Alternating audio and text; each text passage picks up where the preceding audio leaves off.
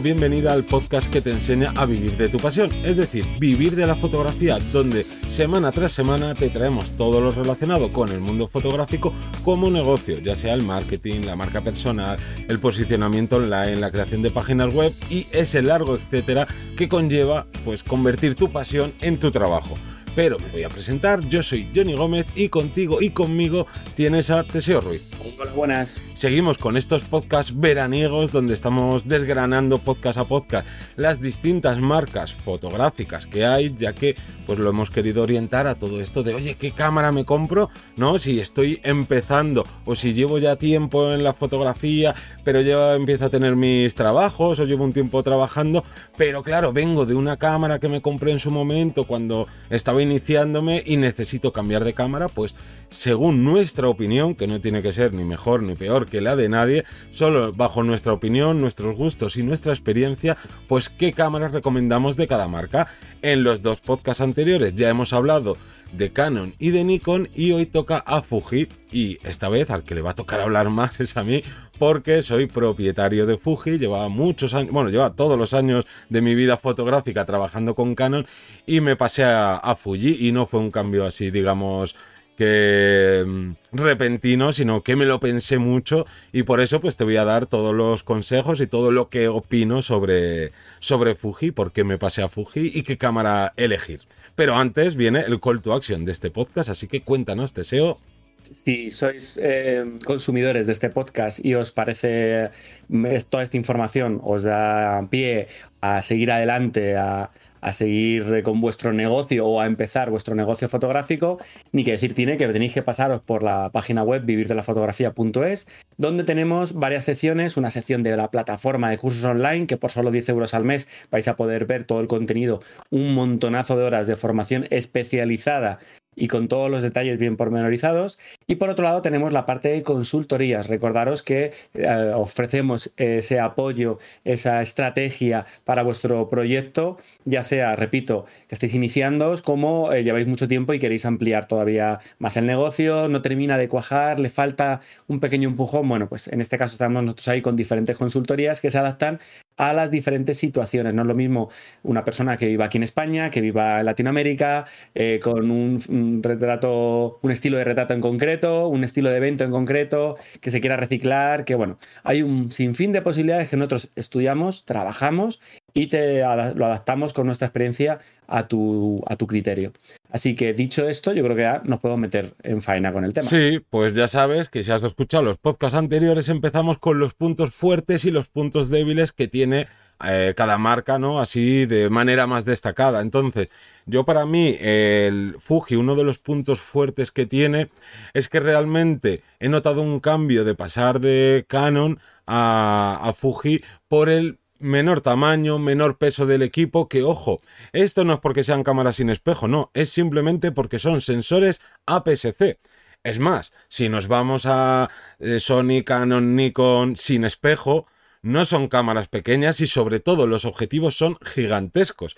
En particular, por lo menos, que es lo que tengo más de la mano, en Canon, los objetivos de la sin espejo es que en muchos casos son más grandes y más pesados que los del mundo reflex. Así que en particular en Fuji sí que reducimos el tamaño, no una barbaridad también, pero reducimos el tamaño y el peso gracias a que sea APS-C el sensor.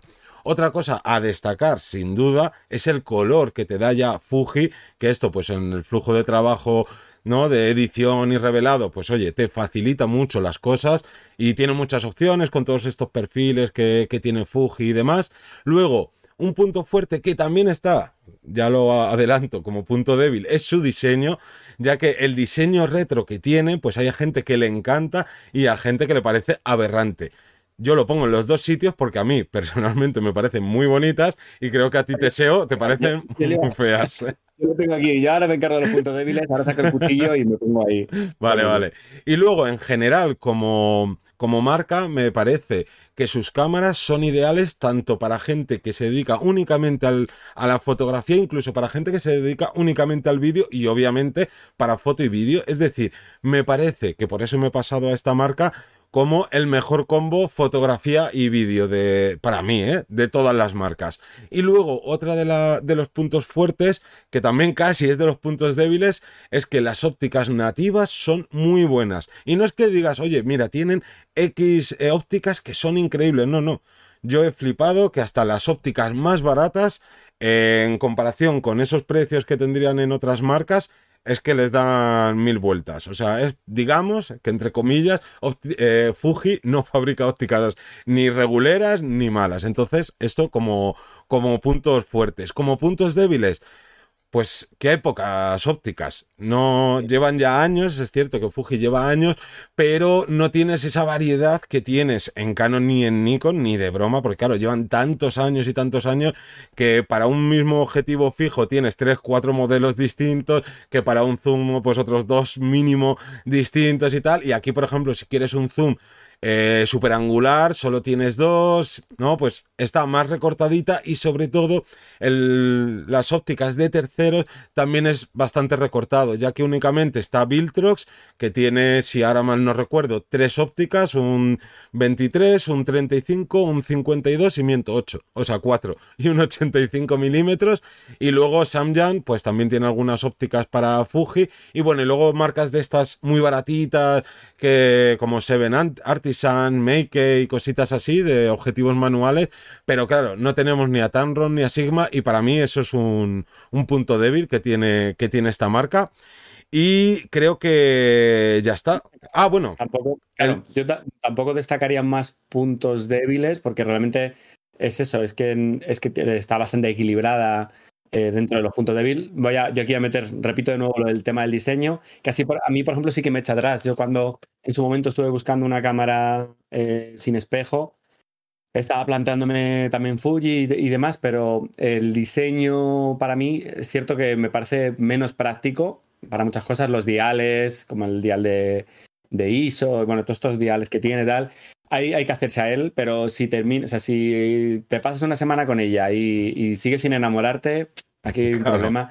Es una tontería, pero al final es tu herramienta de trabajo y se tiene que adaptar a ti y no al revés. Como digo, ahí eh, en tu caso te funciona genial. Yo cada vez que cojo tu cámara es como, ostras, ¿y cómo la cojo? Es que es muy raro. Porque es un poco, si, si no sabéis de lo que estamos hablando, ir a una tienda, probarlas, que las saquen y, porque es que sí que se nota diferencia. Sí, por ejemplo, es cierto que a mí no me parece un punto flaco y eso que pensaba que podía ser uno, pero cuando ya he empezado a trabajar con Fuji, pensaba que el grip que tienen, ¿no? De para agarrarlo con la mano derecha no es muy prominente como suele ser en las cámaras de más alta gama. Pero la verdad es que no, no he sentido esa incomodidad. Tampoco tengo unas manos gigantescas, también puede ser por eso. Pero al final de cuentas, yo resumiría Fuji que quitando para algunas personas que sí que destacarían como el color en lo mejor, otros lo igualarían a Canon, pero no es la mejor, la mejor, la mejor en nada, pero es que es muy buena en todos los puntos. Eh, como decía, esto es una cámara equilibradísima para foto y para vídeo. Y para mí es uno de los puntos que en realidad me, me hizo querer pasarme a esta cámara. Bueno, a esta marca más bien. Y ahora, en cuanto a cámaras recomendadas, pues yo, por ejemplo, eliminaría todas las de las GF, eh, ¿no? Las GF, porque es el formato medio este, que no es exactamente el formato medio, ya que el sensor es un poquito más pequeño, es un punto intermedio entre full frame y el formato medio, pero es que amortizar 6.000, 7.000 euros de equipo, que ojo, está muy bien porque abarataron, ¿no? Para quien necesite o utilice cámaras de formato medio, fue un soplo de aire fresco porque son cámaras muy buenas y todo con un precio pues un poco más, más, reducido. Pero si estás empezando o aunque lleves tiempo, veo muy difícil amortizar este, este tipo de, de equipo tan caro porque lo que decíamos, hay todo, toda inversión que hagamos en nuestro negocio, sea cámara, sea objetivos, sea publicidad, sea lo que sea, tiene que tener un retorno de la inversión. Y si tu cliente pues le enseñas unas fotos con la XT3, por decir algo, y con una de formato medio, y lo quiere para Instagram, ni se va a dar cuenta, ni va a haber ninguna diferencia, y la única diferencia es que tienes pues 4.000 o 5.000 euros menos en el banco, así que las descartamos totalmente. ¿Y cuáles recomiendo?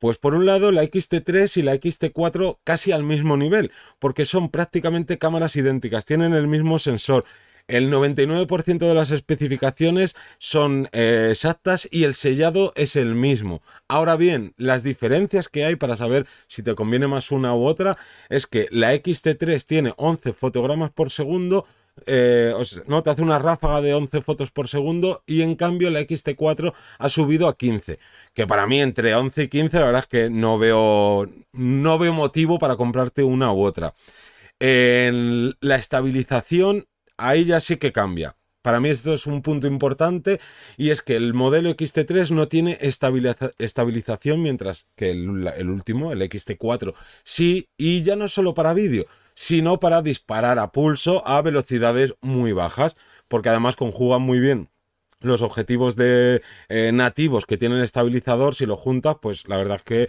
eh, puedes estar disparando a unas velocidades increíblemente bajas a pulso sin, vamos, sin despeinarte.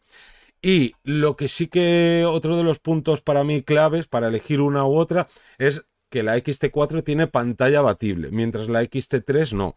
Ojo, si no eres fotógrafo, oye, la verdad es que la pantalla que sea abatible, que la puedas poner en modo selfie o ponerlo para todos los lados, en principio no es lo más importante, pero también depende del tipo de fotografía que hagas. Si haces fotografía de naturaleza, oye, yo me iría por la XT3, no necesitas estabilización, la pantalla te va a dar un poco igual. Pero, por ejemplo, yo qué sé, yo haciendo fotografía de producto gastronómica, lo de tener la pantalla abatible, pues me ha solucionado bastante de no tener que estar ahí subiéndome una escalera para mirar la pantalla o no tener que torcer el cuello y, ¿no? y hacer cabriolas para poder estar viendo la pantalla a la vez. Y eh, el otro pequeño cambio que sí que también entre un modelo y otro es que la XT4 te graba vídeo Full HD en cámara lenta hasta 240 fotogramas por segundo. Es decir, si tú necesitas, si tú quieres hacer cámaras súper lentas en Full HD, la XT4, porque luego en vídeo en 4K son exactamente iguales. Tienes a 60 y a 30 fotogramas por segundo, eh, tanto en una como en otra, en 4K, así que ahí no habría problemas. Y son, digamos que, eh, por una parte, recomendaría cualquiera de estas dos, ya sabiendo estas, ¿no? estos cambios que hay. Y luego recomendaría la XS10, que esta es la última que salió.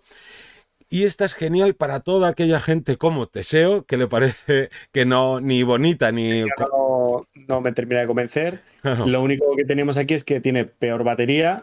Claro. Peor, peor visor. Claro, pero aunque es peor batería y peor visor, es que tiene la batería que tiene la XT3, que no la ha puesto como un punto débil, porque al final las baterías, pues a, mí personalmente no me importa tener, eh, en vez de dos baterías extras, tener cuatro. Es más, yo con la 6D, que era con la que he estado trabajando durante muchos años, la Canon 6D, eh, fíjate que no es una reflex con una buena batería y yo iba con seis baterías, o sea, baterías de backup eh, tranquilamente, que es que me da igual. Al final de cuentas, lo único que básicamente la XS10 es la XT4 con un diseño más adaptado a la normalidad, ¿no? Un grip súper grande, no tiene ese diseño retro. Para toda esa gente que no le gusta, eh, al final de cuentas, lo, lo normal dentro de, de, Fuji. Y es que es lo mismo que una XT3, o sea, perdón, que una XT4, pero la única diferencia es eso, que las baterías siguen siendo las de la XT3, el visor es un poquito mejor, pero realmente yo cuando la, la probé, pues el ratito que estuve no vi prácticamente, vamos, sí, pierde unos un poquito de resolución el visor, pero poquito más y esto sí es importante dependiendo de qué tipo de fotografías hagas, no está sellada. Es decir, no tiene la, ¿no? la protección contra salpicaduras, el polvo y demás que tienen la, gama XT, XT, ya sea la 3 o la 4. Y luego ahí descarto la X Pro, porque a mí me parece una cámara preciosa, la X Pro 2, porque la X Pro, X Pro 3, esto es un trabalengua, esto de que no tengas la pantalla, ¿no? Que tienes la pantalla como escondida, no sé si tu deseo llegaste a verla, lo que hicieron con esa cámara. Es básicamente como una Leica, ¿no? La típica eh, telemétrica, pero digital. Y pues no sé por qué eligieron que tú en vez de tener una pantallita eh, para ver las fotos tienes un cuadradito donde eliges el, el perfil de color como si fuera tu, tu, carrete, ¿no? Y sí que tiene pantalla, pero tienes que desplegarla hacia abajo y solo puedes verla desplegada. Una tontería como un camión. La X Pro, Pro 2 está muy bien. Y luego tiene la, gama XE4 que acaba de salir hace bien poquito.